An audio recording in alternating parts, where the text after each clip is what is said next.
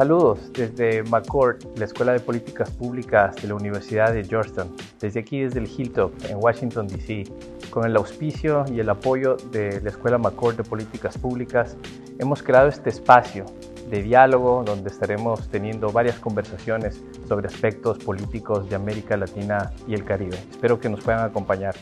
El día de hoy vamos a hablar sobre Honduras y para, para esto contamos con la presencia del embajador Marlon Tabora, el embajador por el gobierno de Honduras ante la Casa Blanca que hoy nos acompaña. Gracias, embajador. Bienvenido. Gracias, Luis, por, por la oportunidad y primero que nada felicitarlo por esta iniciativa. Me parece que es genial tener este espacio para poder hablar de las políticas públicas en, en América Latina y el Caribe y es un gran privilegio poder estar este día con usted. Muchas gracias. Bueno, obviamente no vamos a poder abarcar eh, todos los temas eh, los aspectos relevantes importantes de Honduras, pero partamos por un, poco el tema, algo de actualidad. Honduras ha estado en la palestra de los noticieros, eh, obviamente por un fenómeno migratorio que este viene, que no es nuevo, sin duda el flujo migratorio viene en ascendencia desde los años 90 de Centroamérica hacia Estados Unidos, pero sin duda se ha exacerbado en los últimos años. Y un dato, quizás para poner un dato, en la actualidad, las Naciones Unidas estima que en este momento hay entre 4.000 y 9.000 personas en tránsito desde Centroamérica hacia la frontera entre México y Estados Unidos. Eh, se ha documentado que están personas, eh, mujeres, mujeres embarazadas, adultos mayores, incluso niños.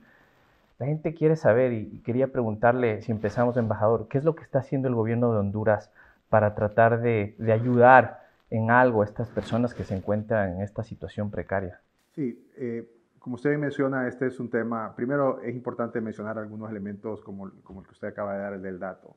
Históricamente migran entre 75 mil y 80 mil personas por año a Estados Unidos. Eh, esta cifra, aunque no la quiero minimizar, no me asombra porque es parte de lo que ha venido ocurriendo durante los últimos años, especialmente durante la última década.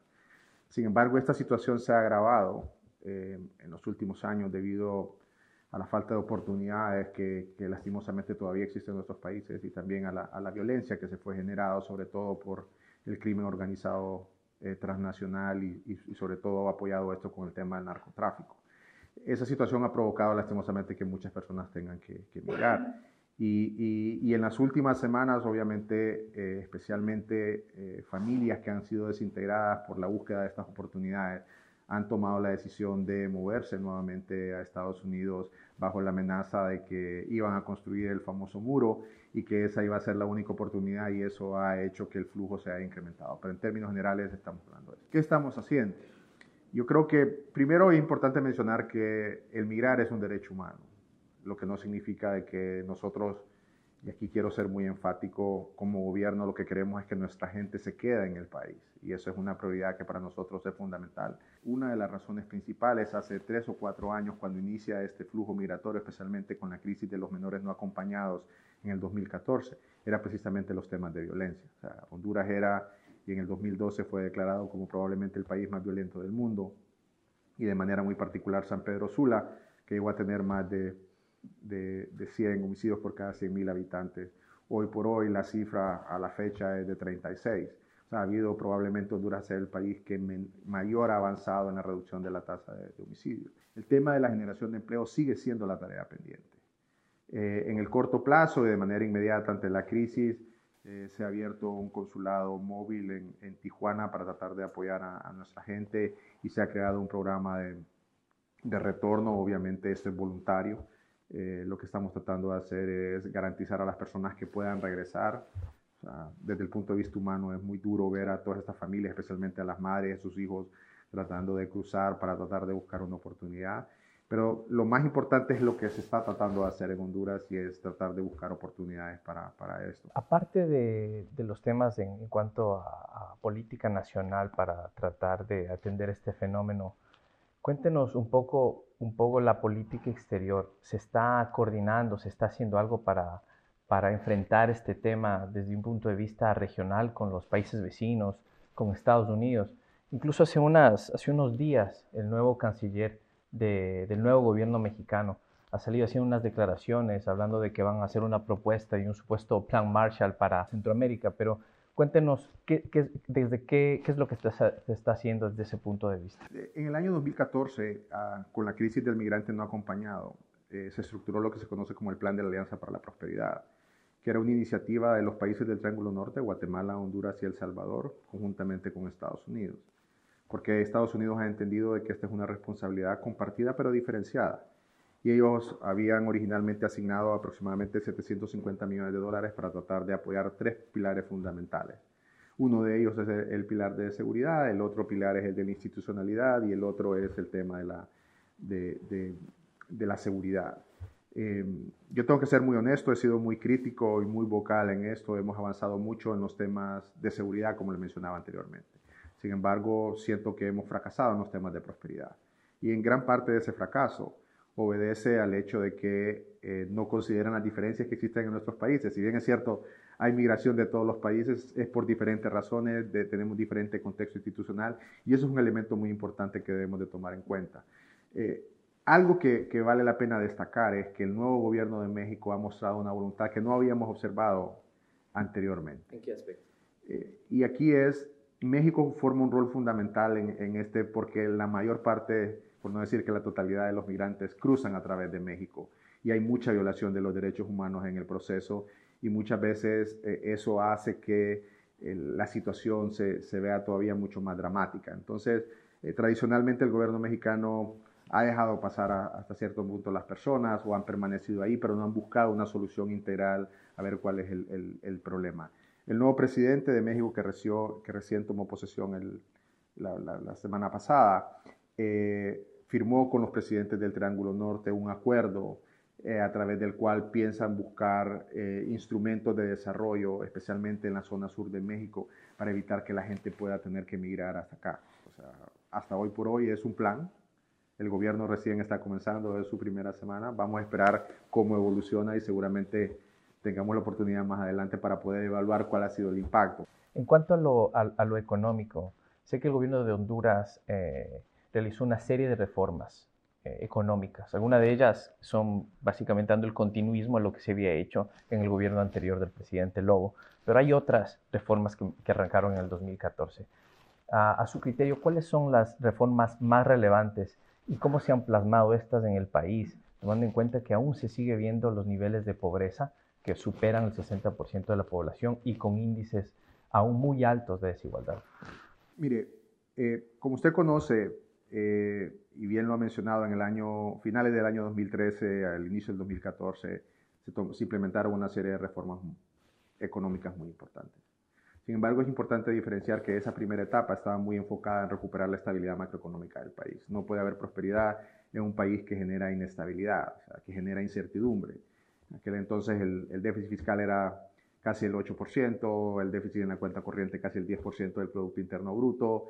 Eh, había, estaba pasando por una situación eh, bastante complicada. Eh, se tuvo que poner en orden las finanzas públicas. gracias a Dios se pudo hacer ese proceso de manera rápida para poder, que sirva como base para poder implementar otra serie de, políticas. Se hizo la reforma a los sistemas de seguridad social, que también habían, es uno de los elementos fundamentales por los cuales también la gente mira. No solamente la falta de oportunidades económicas, sino la prestación de servicios básicos como, como salud, como educación, que son fundamentales para generar esperanza en la gente. Y entonces, ese primer ciclo de reformas estuvo muy enfocado en, esa parte. Entonces, creo que una clave fundamental es continuar con ese proceso. Eh, yo reconozco que, todavía hay mucho trabajo por hacer, si bien es cierto se avanzó de manera importante en la parte macro, en la parte ya de generación de oportunidades todavía hay un reto muy importante, pero también aquí hay que ser muy claro. Eh, las oportunidades las va a generar el sector privado. Nosotros creemos firmemente de que el rol del gobierno es crear condiciones para que el sector, sector privado pueda avanzar. Y obviamente, habiendo pasado una reforma fiscal tan fuerte como la que se pasó a finales del 2013, eso tiene ciertas implicaciones en la economía y fuimos muy claros en ese momento por hacerlo. ¿Acaso no se priorizó enfocarse en la contabilidad fiscal, en poner en orden las cuentas, en detrimento a un, a un, a un enfoque más con políticas sociales para poder obtener una reducción de pobreza que se vea más a corto plazo. Sí, como le dije, seguimos viendo niveles de pobreza que no han podido bajarse del 60% y los niveles de desigualdad que como usted sabe esto empieza a, crear una coerción de la sociedad. Sin duda, yo creo que ese es el reto más importante y, aquí es importante mencionar. Como parte de la reforma eh, fiscal se asignó el, el, incremento al impuesto sobre ventas de 3% precisamente para financiar los programas sociales. Los programas sociales han venido funcionando y aquí yo creo que la pregunta más importante es, creo que es tiempo de hacer una evaluación si efectivamente la utilización de, de esa masa de recursos importantes que es aproximadamente 1% del Producto Interno Bruto, ha generado el impacto que, que, realmente se ha deseado. Probablemente en, alguna, en algunos aspectos la respuesta es que no.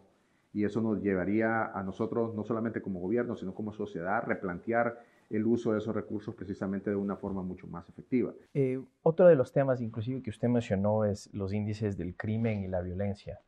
Usted ha mencionado ya en el 2013 el mismo gobierno bajo decreto oficializó que una de las razones por la movilización forzada de sus, de sus ciudadanos es debido al nivel de violencia que ocurre en el país, que existe en el país. Eh, usted ha mencionado algunas mejoras que están obviamente documentadas. Cuéntenos un poco eh, cuáles fueron las políticas y los programas que, que, el gobierno implementó. También acaba de mencionar un incremento en el, presupuesto para las Fuerzas Armadas, etcétera. Cuéntenos un poco qué es lo que fue la estrategia del gobierno para obtener estos logros. Mire, ahí eh, hay, yo quisiera mencionar tres elementos en particular. Uno es el compromiso decidido del actual presidente de la República en la lucha contra el narcotráfico.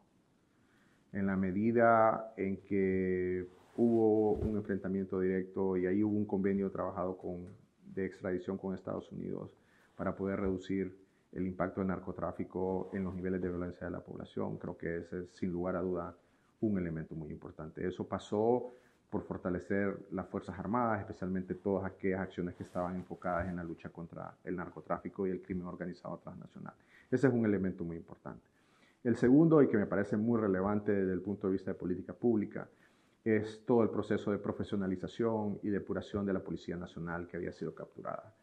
Ahí el apoyo de organismos multilaterales ha sido fundamental, pero también de países amigos, o sea, la ayuda de México, la ayuda de Colombia, de otros países de la región centroamericana en poder eh, permitir el intercambio de información ha sido fundamental y creo que eso es un elemento que, que ha sido clave para poder lograr este objetivo. Y el tercero es la asignación de los recursos a través de la famosa tasa de seguridad que eso permitió tener más recursos financieros para poder, que es, una, es un impuesto a las transacciones financieras, para poder financiar los temas de seguridad. Sin embargo, ahí hay una tarea pendiente en los temas de transparencia, es decir, cómo se utilizan los recursos, que lastimosamente en nuestros países sigue siendo una tarea en la cual debemos de, seguir avanzando. Embajador, al mismo tiempo que se han dado esos, esos logros en cuanto a contener un poco el crimen, eh, han salido no solo cuestionamientos, sino han salido críticas muy fuertes en Honduras sobre la violación de derechos humanos y, libertades. Incluso el alto comisionado de las Naciones Unidas ha, alertado sobre serias, sobre serias acusaciones en este tema. En medio de esto, eh, ¿acaso a Honduras no se le olvidó eh, fortalecer o forjar ciertas instituciones para que puedan judicializar y, y, hacer responsables a aquellos que violen los derechos humanos y las libertades, ya sea que estos vengan de la fuerza pública o del crimen organizado? Sí, yo creo que, y ahí, eh, Luis, un tema importante fue, y esto aquí yo puedo hablar en primera persona, uno de mis mayores eh, aportes o, de los mayores intereses a raíz de, asumir esta posición como embajador fue precisamente la creación del Ministerio de Derechos Humanos. Por diferentes razones, a finales del año 2013, el ministerio anterior eh, básicamente desapareció y hubo un periodo ahí en donde el tema institucional quedó de lado y, probablemente se presentaron algunos de esos eventos.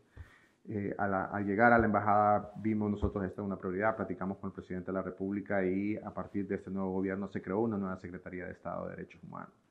Aparte de fortalecer la Fiscalía de Derechos Humanos, que ha sido un tema importante, han habido casos muy emblemáticos de violaciones de derechos humanos en Honduras, pero esto pasa otra vez por el tema institucional. Necesitamos seguir fortaleciendo la institucionalidad, que no solamente obedece a aquellas acciones que puede realizar el Poder Ejecutivo, sino también las que puede hacer el Poder Judicial y el Ministerio Público y toda la parte de investigación. Una de las prioridades de nosotros ha sido, por ejemplo, ir incrementando de manera gradual y en la medida de las posibilidades el presupuesto de la Fiscalía General de la República, del Ministerio Público, porque creemos fundamental especialmente el área de investigación para garantizar que la sociedad tiene derecho sobre todo a tener justicia y a saber qué es lo que ha pasado especialmente en algunos casos. Ahora que menciona el tema de las instituciones, en el, eh, recordemos, en el 2016 Honduras acudió al organismo de Estados Americanos, a la Organización de Estados Americanos, a la OEA, y le pidió que le ayude. Y se creó una, una comisión de, de, apoyo a la lucha contra la corrupción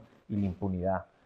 Eh, hace un par de meses acaba de salir una evaluación que le realizó American University aquí en, en Estados Unidos y los resultados preliminares son magros, pero en la, en la evaluación se mencionan una serie de, de cosas, serie de aspectos que hacen notar que se ha hecho muy difícil aplicar el mandato de la comisión.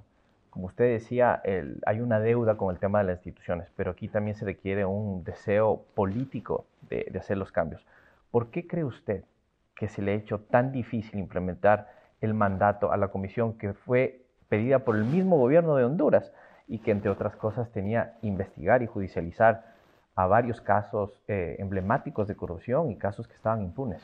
Sí, yo aquí, eh, Luis, y, y, perdón que me salga un poco, pero creo que es importante hacer el, el caveat. Eh, a nivel personal, o sea, yo soy de los que cree que lo más importante es el fortalecimiento de las instituciones del país. Uh, creo que ningún ente extranjero, por muy competente que sea, puede sustituir la legitimidad que tenemos las instituciones propias del país. Sin embargo, en un contexto donde probablemente la legitimidad de algunas instituciones pueda estar en precario o pueda estar en duda, el apoyo técnico externo es, importante. Y eso fue lo que pasó con la misión de apoyo de la lucha contra la corrupción e impunidad en Honduras. Eh, por las razones que sean, por presión política, porque el contexto así lo generaba, obviamente también comparando lo que estaba pasando con un país vecino. ¿Presión política de parte del Ejecutivo o de las otras la presión en general eh, del ambiente político, de los, a lo que me refiero es hacia la clase política de poder avanzar en la lucha contra la corrupción, porque la sociedad miraba que efectivamente no habían ningún resultado concreto y, y sin embargo los recursos del Estado se estaban minando. ¿Cree usted que esa presión ha debido porque había miembros de la clase política hondureña estaban involucrados en este Sin duda, yo creo que, que los casos que han venido ocurriendo demuestran de una u otra forma eso. O sea, pero eso debería ser una responsabilidad propia de los hondureños. yo soy de la convicción de que los problemas de los hondureños los debemos de resolver los hondureños. Y ahí es donde eh, yo creo que debe haber una línea bien clara entre cuál es el rol de estas misiones y por eso la misión en el caso particular de Honduras se considera como una misión de apoyo y que tiene, como usted bien lo menciona o me lo mencionó, varios elementos como parte de su mandato. O sea, sí, fortalecer todo el tema de investigación a preparar asistencia técnica, preparar a los investigadores hondureños para que puedan hacer su trabajo, crear institucionalidad para que sea la institucionalidad independiente de la presión política para que pueda hacer su trabajo. A mí me llamó la atención bien uno de los, una de las propuestas de parte del gobierno en crear estas zonas especiales de desarrollo económico, que son básicamente crear estos espacios donde que se dote de ciertos incentivos tributarios pero también hay, es básicamente crear o implementar un modelo con sistema tributario y sistema jurídico paralelo al nacional. ¿Acaso esto no va eh, con el objetivo de atraer inversión, pero acaso esto no va en detrimento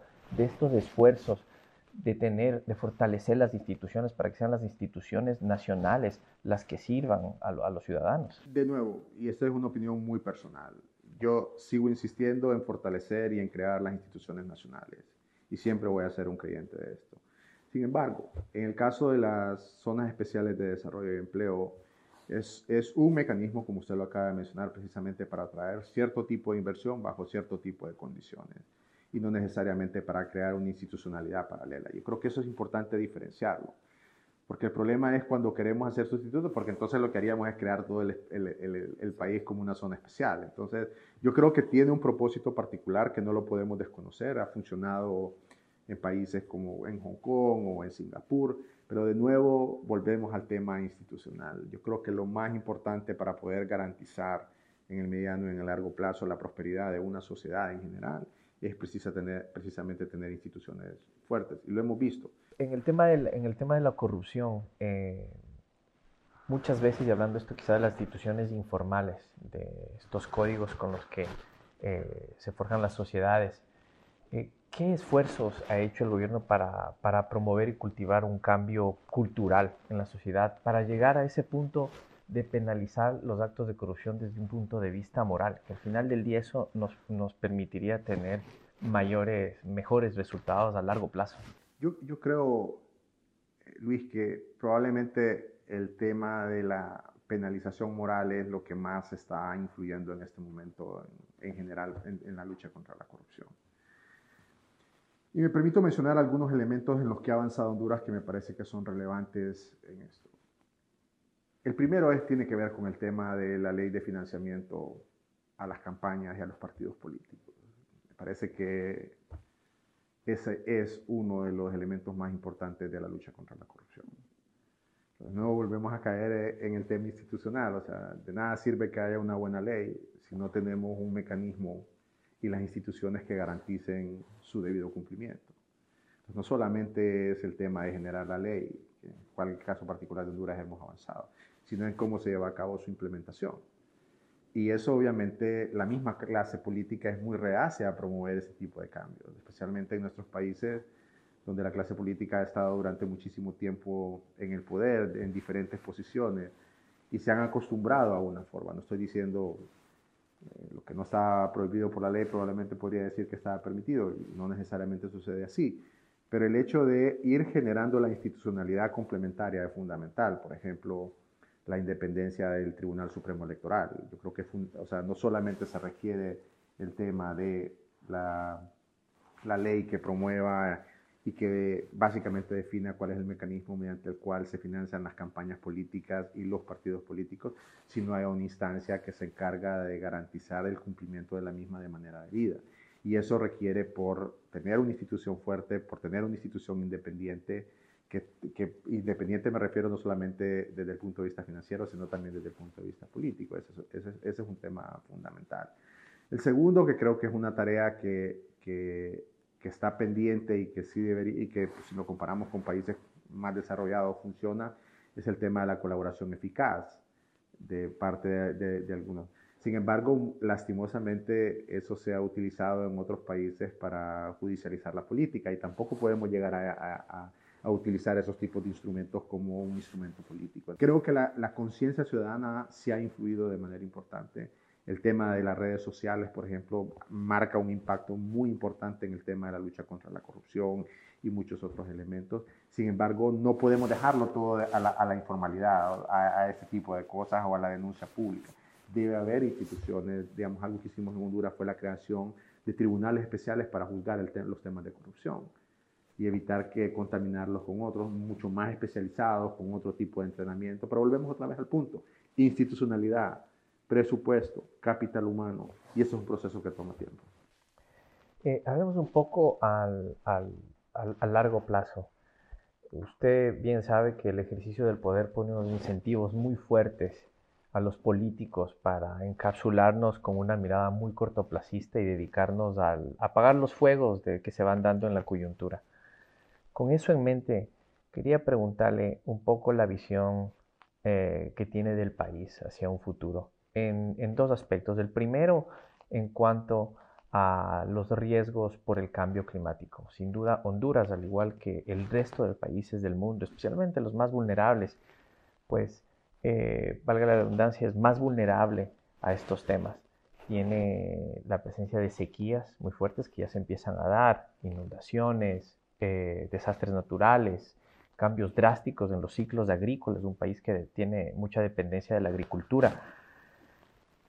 Y en medio de estar en esta diatriba que es el discurso político, que es el pan de cada día en Latinoamérica, ¿cómo hacemos, embajador, para colocar este tema de manera permanente en la agenda, en la agenda política, que trascienda los discursos, que trascienda las discrepancias y que se trate quizá como un tema de Estado?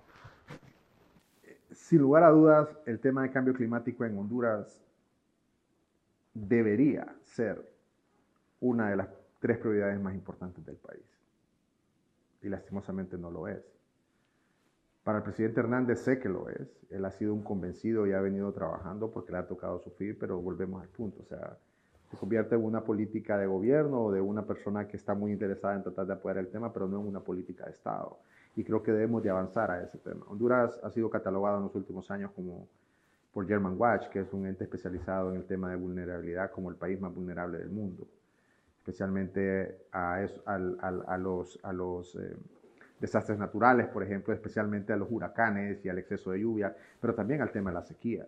Y, no, lo, no, lo, hablamos, pero una de las razones principales por las que mucha gente migra es el tema de la sequía y la falta, porque muchos de ellos se dedican, como usted bien lo mencionaba, a la agricultura de subsistencia. Al no tener agua y todo lo demás se, se complica. Nosotros, y especialmente en estos últimos dos gobiernos, ha venido trabajando mucho en el tema de conservación del agua.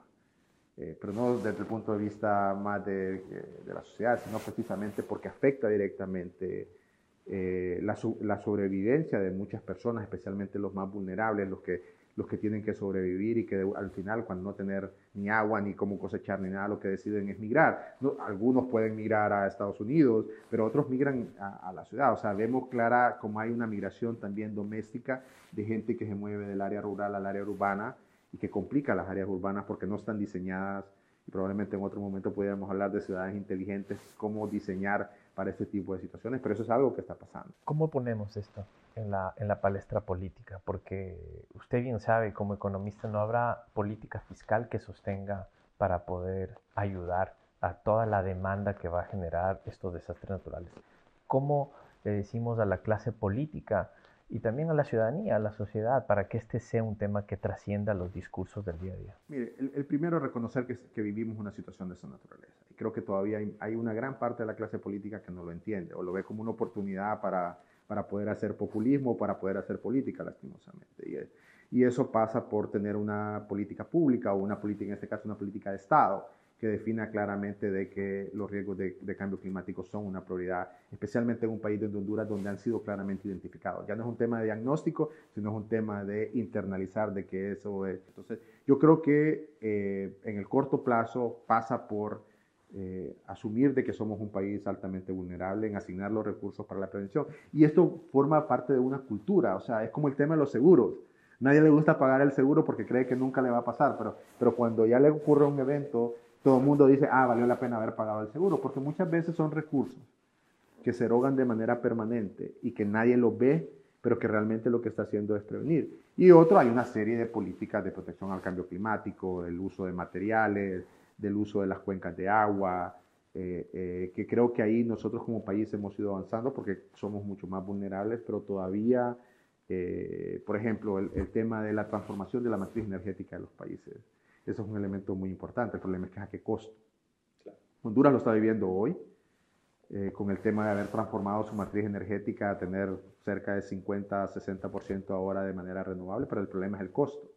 Entonces ahora el problema desde el punto de vista de gobernabilidad es el costo de la energía, pero nadie lo asocia con el beneficio o porque en ese precio está implícito de una u otra forma todo lo que contribuye a evitar de que esto pueda tener un mayor deterioro en, el, temas de cambio climático. Entonces, también hay un proceso de comunicación y educación que creo que tenemos una tarea pendiente, por lo menos a nivel de Honduras, que, que, que, comunicar. Acabamos de ver la última encuesta del Latino Barómetro, que da unos resultados que demuestran que las sociedades latinoamericanas empiezan a tener un cierto desencanto con los sistemas democráticos.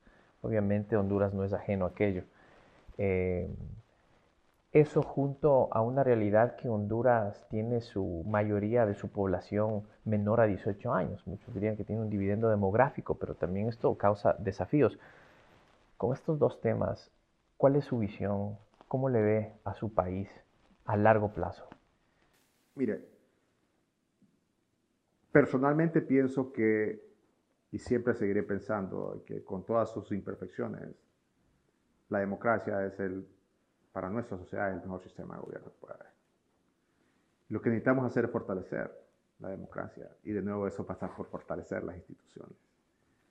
Eh, cuando las instituciones no son creíbles, y aquí voy a utilizar algo que en algún momento cuando estaba en cargo del gabinete económico se me criticaba mucho y yo insistía mucho en el tema de la credibilidad y la confianza.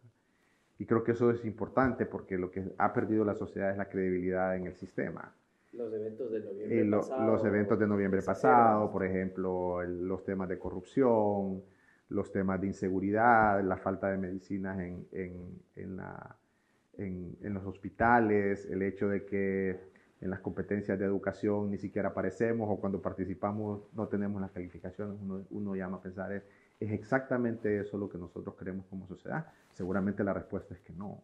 Y por eso es que el tema del fortalecimiento institucional resulta fundamental para garantizar que la democracia siga funcionando. No solamente me refiero a las instituciones del Poder Ejecutivo, porque muchas veces uno habla de institucionalidad en el Poder Ejecutivo. Estoy hablando de que los mecanismos de elección del, del Congreso de la República funcionen, eh, a nivel de gobiernos locales también, el tema del Poder Judicial, eh, al final las instituciones que promueven la democracia, en este caso el Tribunal Supremo Electoral, necesitamos los mismos partidos políticos, porque los partidos políticos también están viviendo una crisis. Parte de, lo que está del, del, problema de la democracia, y eh, Honduras no es la excepción, tiene que ver con el problema de, de los partidos políticos. Entonces, eh, sin lugar a dudas que tener una, población, gran volumen de la población, una gran porción de la población joven, genera un reto desde el punto de vista social, porque demandan precisamente de cosas que probablemente la clase política no está dispuesta a dar.